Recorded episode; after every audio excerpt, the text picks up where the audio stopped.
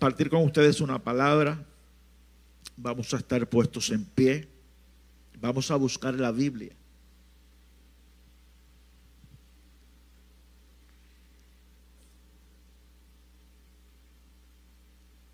Vamos a estar predicando hoy bajo el tema frente en alto. Frente en alto. Mira al que está a tu lado y dile frente en alto. Mantén tu frente en alto. Segunda de Timoteo capítulo 2. Segunda de Timoteo capítulo 2. Segunda carta del apóstol Pablo a su hijo amado en el ministerio Timoteo. Capítulo 2, versos 14 al 19.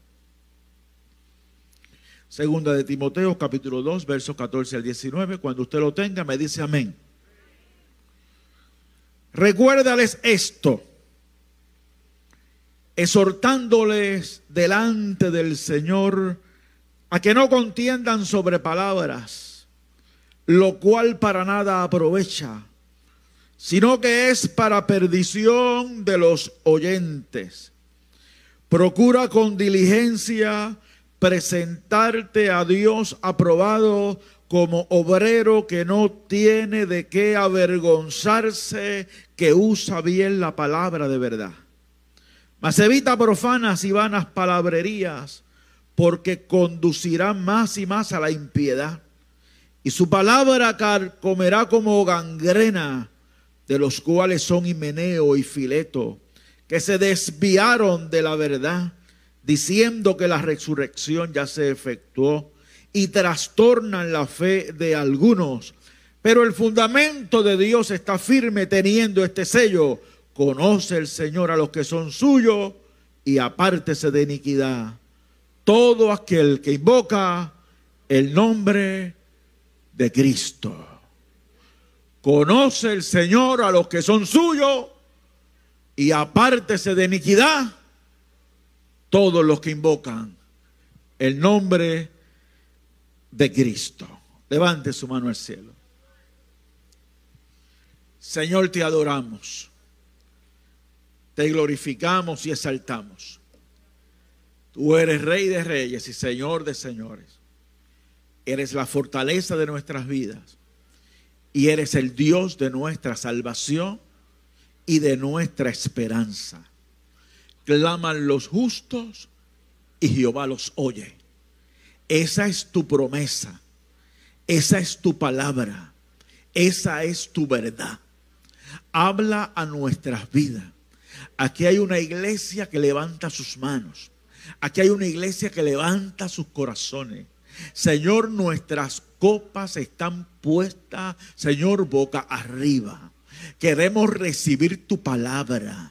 Queremos recibir aliento por medio de ella. Queremos ser exhortados, mi Dios. Queremos que esa palabra provoque cambios profundos en nuestras vidas. Que esa palabra nos llene. Oh Dios del cielo, queremos que nazca en nosotros la esperanza. Queremos que tu Espíritu Santo tenga control. Que tu Espíritu Santo tenga dominio. Que tú hables al que está a mi lado. Que tú hables, oh Dios, al que está a mi derecha, al que está a mi izquierda. Que tú hables al que está, oh Señor, aleluya, en esta mañana en tu santuario. Que tú hables a los que están en nuestros medios, que tú hables a nuestros corazones y a nuestras vidas. Oh Señor amado, a ti te daremos la gloria, a ti te daremos la honra, a ti rendiremos todo honor y toda adoración, porque tú eres real. Levanta tus manos, levanta tus manos. Levanta tus manos, un, momentito, un ratito. Tributa alabanza al Rey de Reyes, al Señor de Señores. Reconócelo en todos tus caminos. Reconócelo en tu vida. Reconócelo en la vida de tu familia. Créele a Dios. Créele a Dios. Él tiene promesas para ti. Él tiene promesas para ti. Él tiene promesas para ti. Él tiene promesas para tu casa. Él tiene promesas para tu vida. Satanás es el padre de toda mentira. Usted es un hijo de Dios. Usted es una hija de Dios. Usted está bajo la protección del Dios Todopoderoso. Aleluya. Usted tiene victoria en Cristo. En Cristo. Rey de reyes y Señor de señores. Puede sentarse, amado. Caminar con la frente en alto es una expresión que por años se ha utilizado para hacer referencia a alguien que no tiene nada que esconder, ni nada de qué avergonzarse.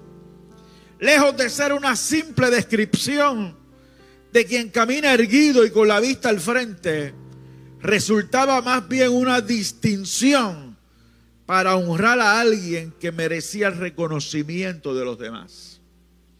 Hay una expresión contraria y dolorosa que dice, se me cayó del pedestal. Con la misma hacemos referencia a aquella persona que por algún tiempo y por distintas razones tuvimos en alto. Hay gente en nuestra vida a quienes tenemos en alto. Los tenemos colocados en un pedestal porque han resultado en ser modelo para nuestra vida han sido ejemplo para nuestras vidas. Pueden ser nuestros padres, puede ser un tío, puede ser un gran amigo, puede ser un creyente, un ministro, un líder, puede ser un compañero de trabajo. Hay gente cuyas cualidades nos hacen colocarlos en un lugar alto, mirarles con admiración, amados hermanos. Repentinamente, nuestros ojos fueron abiertos para ver lo que hasta el momento nos había estado oculto. Y solemos decir, fulano o fulana se me cayó del pedestal. No es lo que yo creía que era. Cometió una falta o hizo algo que yo jamás esperé de esa persona. Eso yo lo esperaba de cualquiera, menos de fulano de tal. Se me cayó de él pedestal. Esta palabra cobra mayor relevancia cuando es Dios quien nos ha permitido un lugar alto ante los ojos de algunos que nos han sido confiados. Los padres, los abuelos, los tíos, hemos sido colocados en un lugar alto. Hay unos ojos que nos miran con admiración. Hay unos ojos, aleluya, que nos tienen, por ejemplo, de vida. El creyente ha sido puesto en un lugar alto. Los líderes espirituales hemos sido colocados en un lugar alto. Hay alguien cuyos ojos nos tienen en un pedestal. Cuando es Dios, amado, el que te ha colocado en una posición de honra, esto cobra una mayor relevancia. Y esta palabra, amado, impacta mi vida. Impacta mi corazón. Habla a mi entero ser de la gran responsabilidad que tengo ante Dios y ante aquellos a quienes Dios me ha confiado. Hay gente que Dios te ha confiado. Hay personas que Dios te ha confiado. Hay ojos que te están mirando con admiración. Hay gente para quienes tu vida representa luz. Hay gente para quienes tu vida representa dirección. Hay personas a quienes Dios compró con su sangre redentora y Dios te las ha confiado a ti. No son tuyas, le pertenecen a Él porque Él las compró. Pero Él te las ha confiado. Y a ti te puso en un lugar alto. Por eso te dicen papá, por eso te dicen mamá, por eso te dicen tío, por eso te dicen fulano el creyente, fulano, el líder espiritual, el pastor, la pastora, el maestro, la maestra. Hay ojos que están puestos en nosotros y hay un Dios que nos confió mucho y al que se le confía mucho, más se le demandará.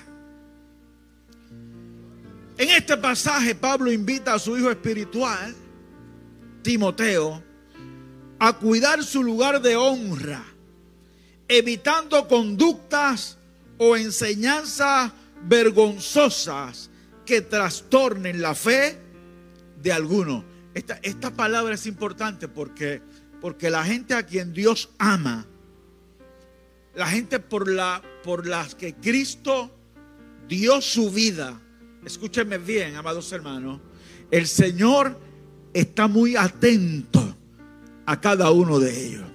Y el Señor da una palabra fuerte, contundente. Al, mire, amados hermanos, el que le dé un vasito de agua fría a uno de esos, tiene recompensa. Ahora, el que haga tropezar, el que haga tropezar y haga caer a uno de esos, dice el Señor, mejor es que se atase una piedra de molino y fuese lanzado al mar que hacer tropezar a alguien por quien Cristo murió.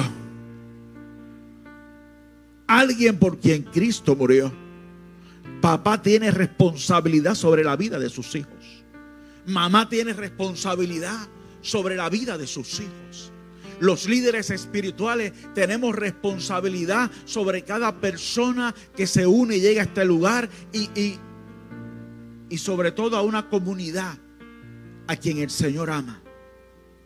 Los que hemos sido colocados en un lugar de honra, debemos tomar esta palabra en cuenta y ser sumamente cuidadosos con el lugar en que Dios nos ha puesto y con la gente que Él nos ha confiado. Pablo le escribe a Timoteo, un joven pastor, y le dice, recuérdales. En el verso 14 le dice, recuérdales. ¿A quiénes? A una serie de personas que se estaban introduciendo en medio de la iglesia y estaban trayendo falsas enseñanzas. Estaban trastocando la doctrina del Dios Todopoderoso. Estaban trayendo, amado, eh, introduciendo doctrinas extrañas dentro de la iglesia. Y Pablo le dice, a eso recuérdales. A esos recuérdales. ¿Qué le vas a recordar? versos 11 al 14. Palabra fiel es esta. Si somos muertos con Él, también viviremos con Él. Si sufrimos, también reinaremos con Él. Si le negáramos, Él también nos negará. Si fuéramos infieles, Él permanece fiel. Porque Él no puede negarse a sí mismo. Recuérdales la verdad de la palabra a aquellos que están jugando con fuego. Y es jugar con fuego, meterse a hacerle daño a aquellos por quienes Cristo murió en la cruz y a quienes Dios ama con toda la fuerza de su corazón a esos hijos que Dios me confió, el Señor los ama. El Señor los ama. El Señor los ama. Y está esperando que yo sea un buen padre para ellos. Está esperando que yo sea un padre responsable con ellos. Está esperando que yo los conduzca como Él espera de mí. Está esperando que yo ejerza un sacerdocio sano digno que pueda tener mi frente en alto, porque soy verdadero sacerdote de mi hogar. Recuérdaselo.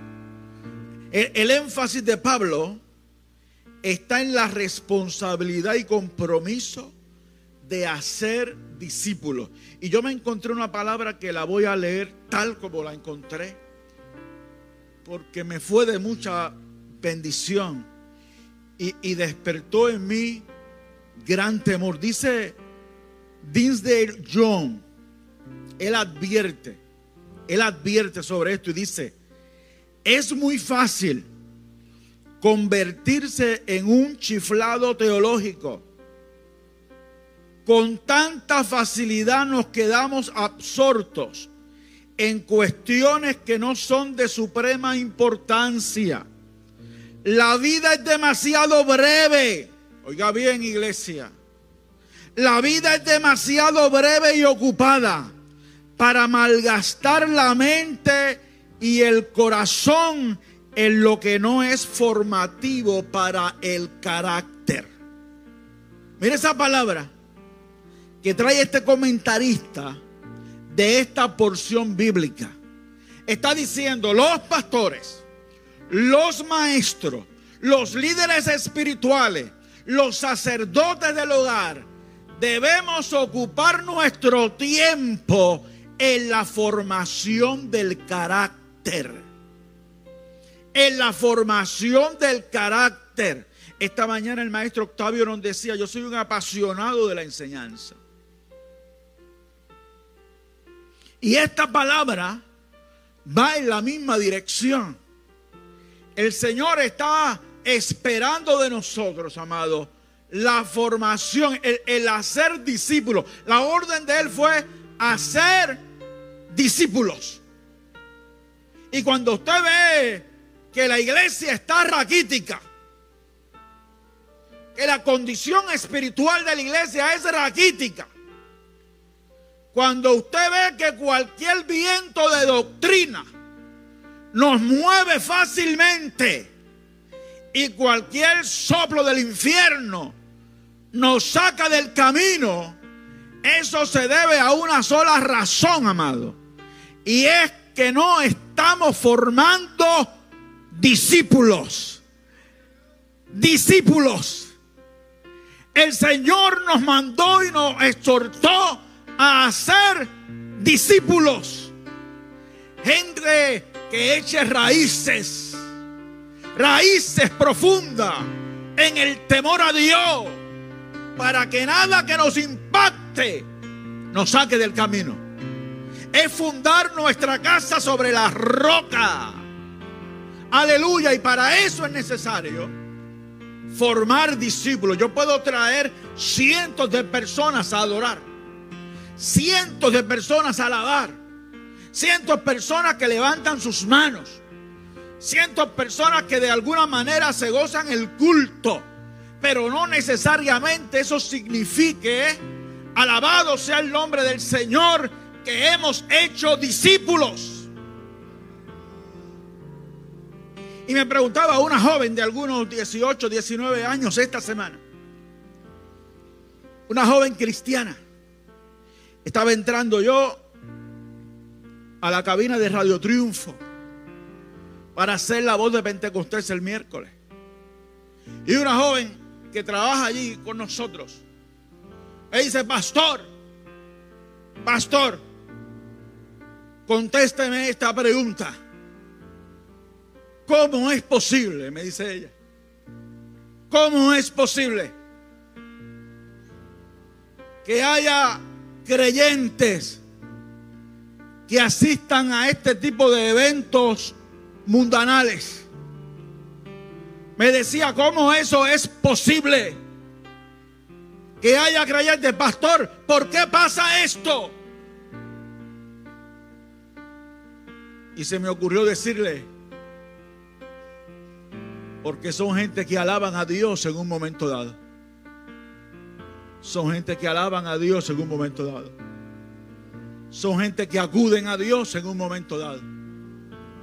Son gente que de alguna forma quieren acercarse a Dios, pero aún no son discípulos.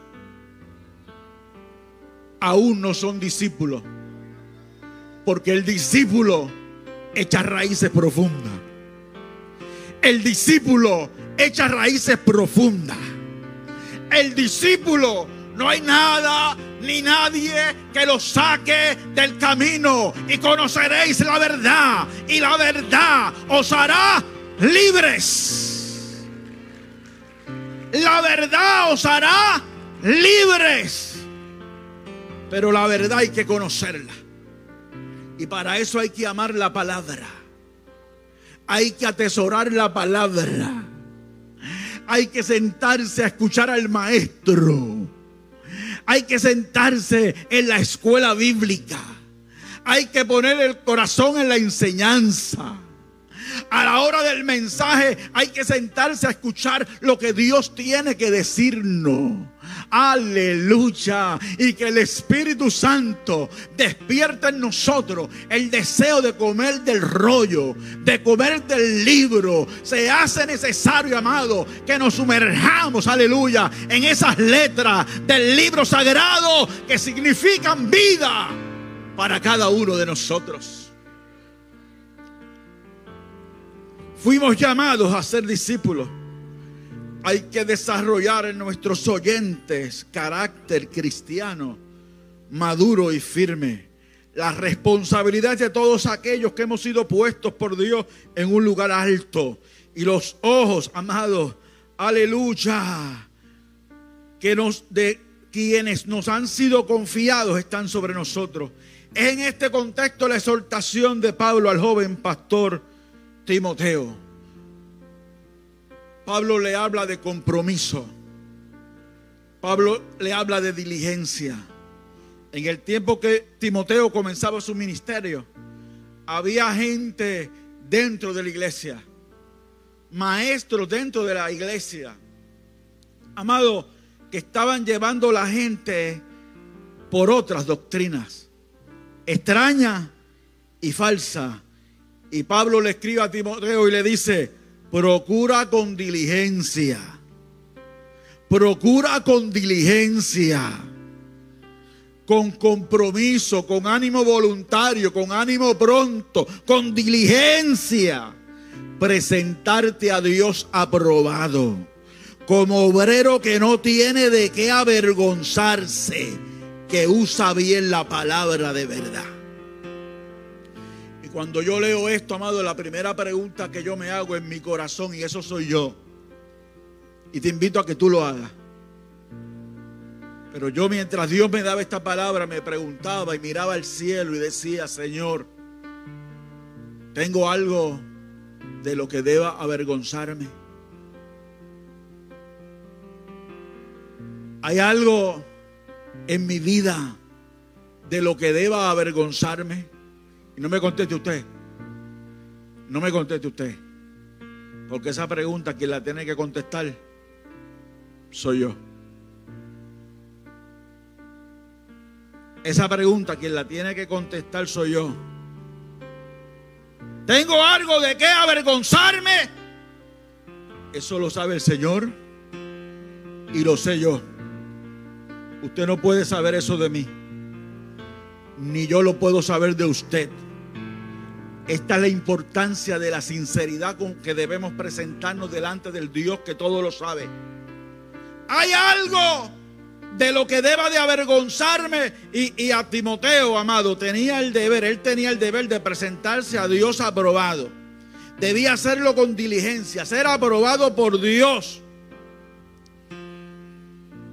El llamado es a ser encontrados fieles delante de Dios en el cumplimiento de la responsabilidad que nos ha sido encomendada. Timoteo debía presentarse delante de Dios como obrero que no tiene de qué avergonzarse, que usa bien la palabra de verdad. Y yo lo veo en dos direcciones en la vida de Timoteo.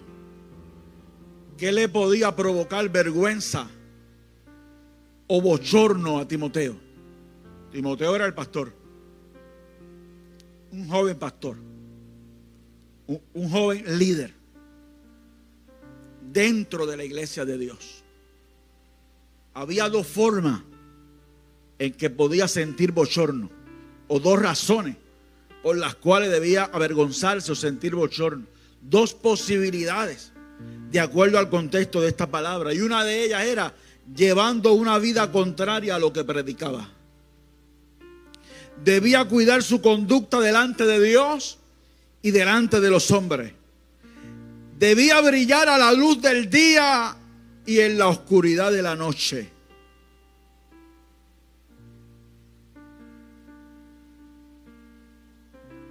Aquellas cosas que hacemos que son vergonzosas, debemos colocarlas hoy al pie de la cruz de Cristo. Al pie de la cruz de Cristo.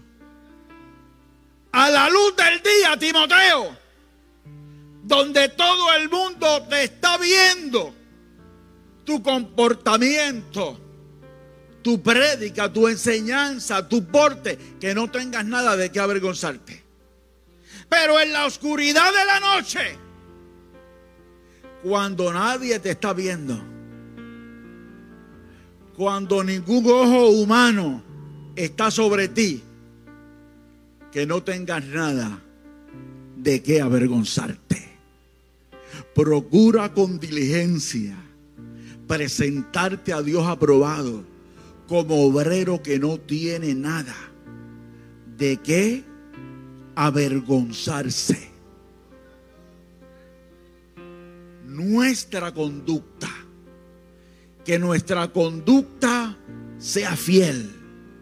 Que nuestra conducta guarde armonía con lo que Dios espera de nosotros. Y que aquellos ojos que nos han sido confiados, amados hermanos, vean en nosotros a alguien que no tiene nada de qué avergonzarse.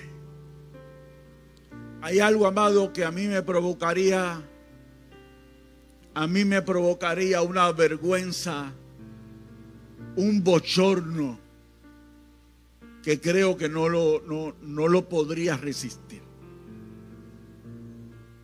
Creo que no lo podría resistir. Y, y, esa, y eso es lo siguiente. Eso es lo siguiente. Yo tengo cuatro hijos.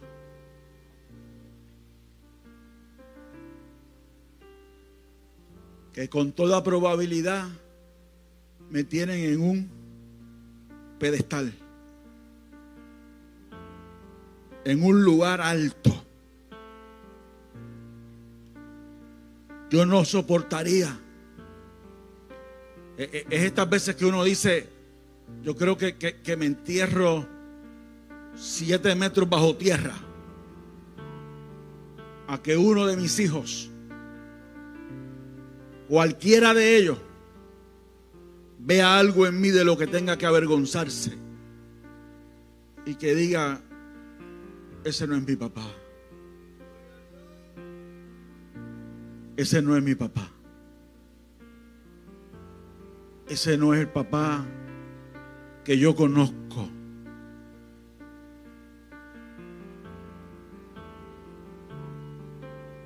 tampoco resistiría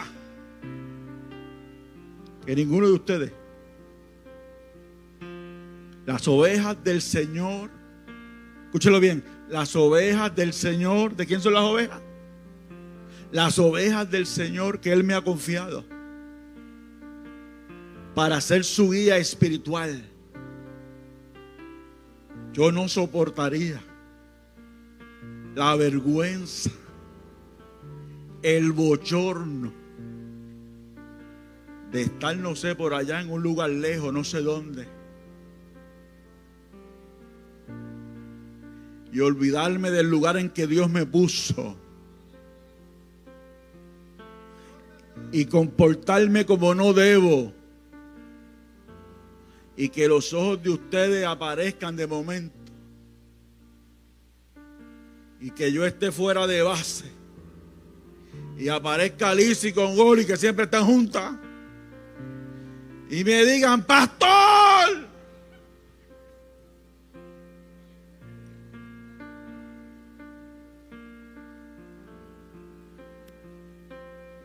procura con diligencia presentarte a Dios aprobado como obrero que no tiene de qué avergonzarse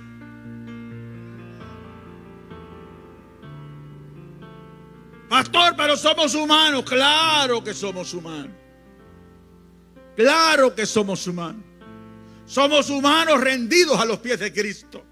Somos humanos transformados por la sangre de Cristo. De modo que si alguno está en Cristo, nueva criatura es. Las cosas viejas pasaron. He aquí todas son hechas nuevas. Claro que somos seres humanos, seres humanos que la gracia de Dios nos ha alcanzado. Pablo decía, vosotros que en otro tiempo, en otro tiempo, erais esclavos del pecado. En otro tiempo éramos esclavos de la maldad, pero ahora somos libres en Cristo. Como obrero que no tiene nada de qué avergonzarse. Como obrero que no tiene nada de qué avergonzarse. Papá, madre que estás aquí. Hay una oportunidad inmensa y la tenemos todos. Yo también la tengo. Y ahora sí voy, voy, voy al término. Somos seres humanos.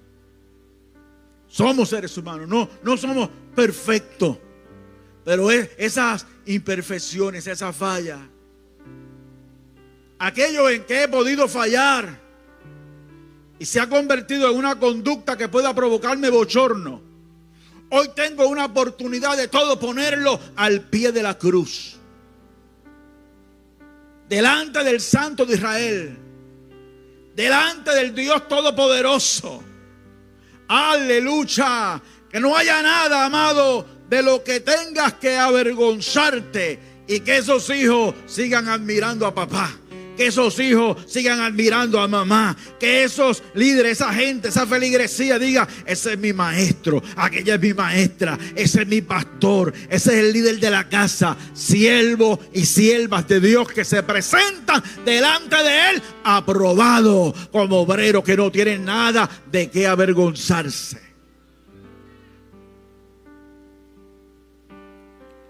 Cuidado, cuidado. Cuidado. Cuida tu vida. Cuida tu alma. Cuida tu salud espiritual.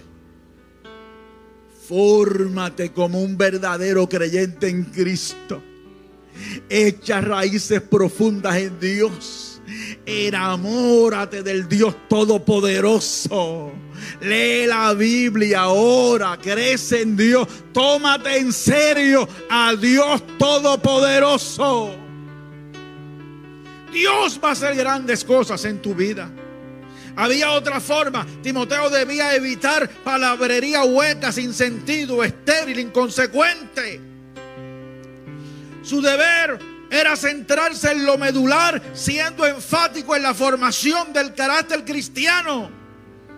La, palabra de verdad transforma, da luz o dirección. Penetra hasta el alma, provocando cambios en la vida del oyente. Vosotros sois la luz del mundo. Una ciudad sentada sobre un monte no se puede esconder. Ni se enciende una luz y se pone debajo de un almud, sino sobre el candelero y alumbra a todos los que están en casa. Así alumbra vuestra luz delante de los hombres para que vean vuestras buenas obras y glorifiquen a vuestro Padre que está en los cielos. Su conducta lo podía avergonzar, pero también debía avergonzarse. Timoteo también debía avergonzarse si cambiaba la enseñanza. Si no enseñaba la palabra de verdad si se desviaba igual que se habían desviado tanto. Que si en lugar de aprovechar el foro que Dios le daba, lo empleaba en otras cosas, debía avergonzarse. Eso era causa de vergüenza. Y, y el apóstol cita el caso de dos hombres, Himeneo y Fileto, que se desviaron de la verdad. Se convirtieron en chiflados teológico.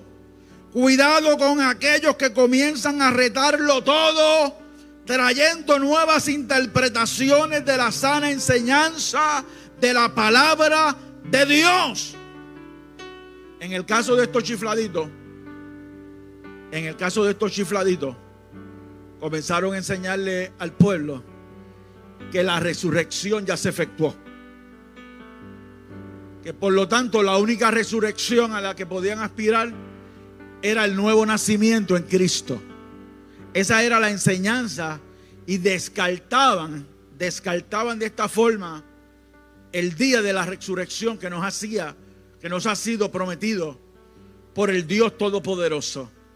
Y, y Pablo le dice a Timoteo, se desviaron de la verdad y da un ejemplo de lo que ocurre con la palabra que enseñan los falsos maestros. Dice, dice que la palabra de estos carcomerá como gangrena. Y la gangrena es la necrosis de parte del cuerpo al quedar privado de su normal suministro de sangre y alimento. Eso es la gangrena. Y dice Pablo, esa enseñanza calcomerá como la gangrena. Irá creciendo, destruyendo y matando a ese cuerpo. Irá matando a ese cuerpo. Por lo tanto, la necrosis hay que pararla. Hay que cortarla a tiempo. Porque si no, mata todos los tejidos. Va matando los órganos. El cuerpo va quedando muerto. Óigame bien. Y Pablo lo que está diciendo es, esa palabra desviada es como la gangrena. Y estamos en tiempos de apostasía. Vivimos tiempos finales. Y hay una palabra errónea que puede llegar a tus oídos, que carcomerá como gangrena. Cuídate iglesia. Métete al libro sagrado, come del alimento bueno, llénate de la verdad de Dios, aleluya, y evita que la gangrena mate tu vida, acabe tu vida. Cristo está a las puertas y es necesario que nos halle fuerte, que nos halle saludable, que nos halle en Él. Y Pablo le dice, estos dos Mira lo que están haciendo. Y le dice, trastornan, trastornan la fe de algunos. Estos hombres se ganaron la indeseable mención en el libro eterno de Dios. Tienen un puesto en las escrituras en la galería de la vergüenza. En la galería de la vergüenza. Por desviarse de la enseñanza sana. Procura estar donde el alimento espiritual sea el adecuado. Amado, y termina Pablo y termino yo también diciendo, el fundamento de Dios está firme. El fundamento de Dios está firme. Fíjense que Pablo tenía una guerra como la tenemos los ministros de hoy, que queremos mantenernos en que la, la Biblia es la palabra de Dios, en que la palabra de Dios es la verdad y que es la única fuente de vida y de esperanza. Pablo tenía esa lucha, pero ciertamente le estaban haciendo la guerra. Había maestros haciéndole la guerra. Y él le escribe a Timoteo, tú no te dañes, tú mantente, tú preséntate a Dios aprobado. No, no, no hables nada de lo que tengas que avergonzarte. No te desvíes de ninguna manera. Amado, a mí me preocupa, a mí me preocupa. A mí me preocupa. Las tantas interpretaciones que vemos hoy día. A mí me preocupa y, amo el estudio de la palabra, lo amo. Y el estudio de la teología también lo amo. Pero, pero me preocupa, amado, eh, la gente que toda enseñanza la quieren retar. La quieren retar. Que todo lo que aprendimos siempre lo quieren retar. Quieren traer una nueva interpretación. Yo he oído cosas increíbles, amado. El cielo, eso no es real. Eh, el infierno no es como te lo han dicho. Eh, el Espíritu Santo ya, ya las lenguas cesaron.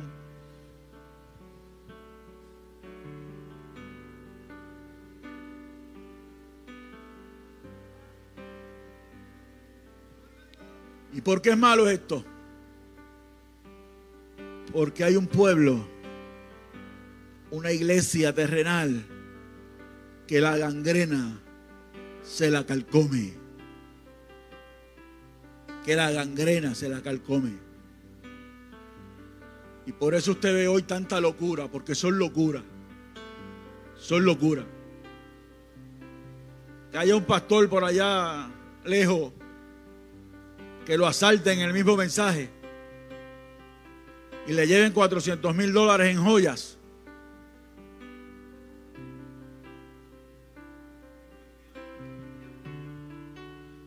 Aquí para que se lleven mi gelo.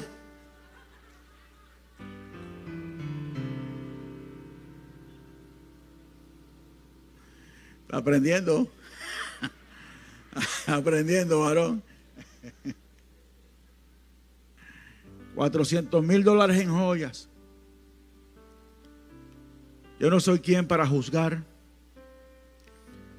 las riquezas que Dios le quiera dar a nadie. Pero es que me pongo a leer la Biblia y ese es el problema mío. Me pongo a ver la vida de Jesús y ese es el problema mío. Me pongo a ver cuál era el interés de Jesús y ese es el problema que yo tengo. Dios no me promete riquezas materiales. Dios me promete estar conmigo siempre. Y me promete riquezas espirituales.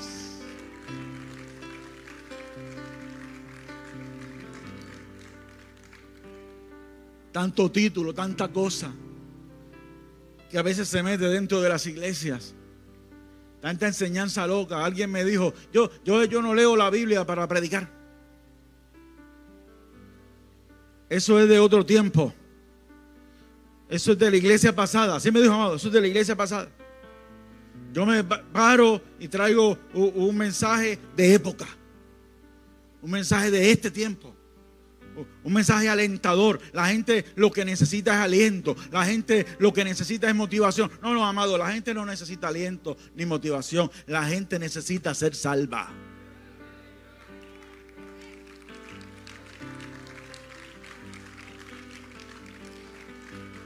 La gente necesita ser salva. La gente necesita que cuando le llegue su hora, estar listo para subir a la presencia de Dios. Eso necesita la gente. Manipuladores, engañadores, mentirosos. La Biblia dice cuyo Dios es el vientre. Cuyo Dios es el vientre. No, amado, Cristo está a las puertas. El Dios que yo siento en mi vida a través de su Espíritu Santo está a la puerta. Cristo viene pronto. Y Pablo dice, estarán enseñando esto, estarán enseñando a otro, se me habrán colocado algunos, pero tú Timoteo, cuídate. Tú, Timoteo, preséntate a Dios aprobado y concluye diciendo, el fundamento de Dios está firme. El fundamento de Dios está firme. El fundamento de Dios no cambia. Y lo dice en dos partes. El fundamento de Dios teniendo este sello. Conoce Dios a los que son suyos. Dios conoce a los que son suyos, a los que tienen corazón sincero delante de Él, a los que están cumpliendo la encomienda bien, conforme a su corazón. Dios conoce a los que son suyos. Y después dice, y apártese de iniquidad. Todo aquel que invoca el nombre del Señor. Y ese es el problema del siglo XXI.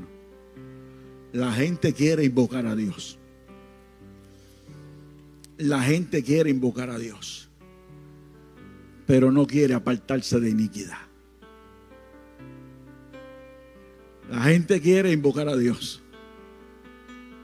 Pero no quiere apartarse de iniquidad.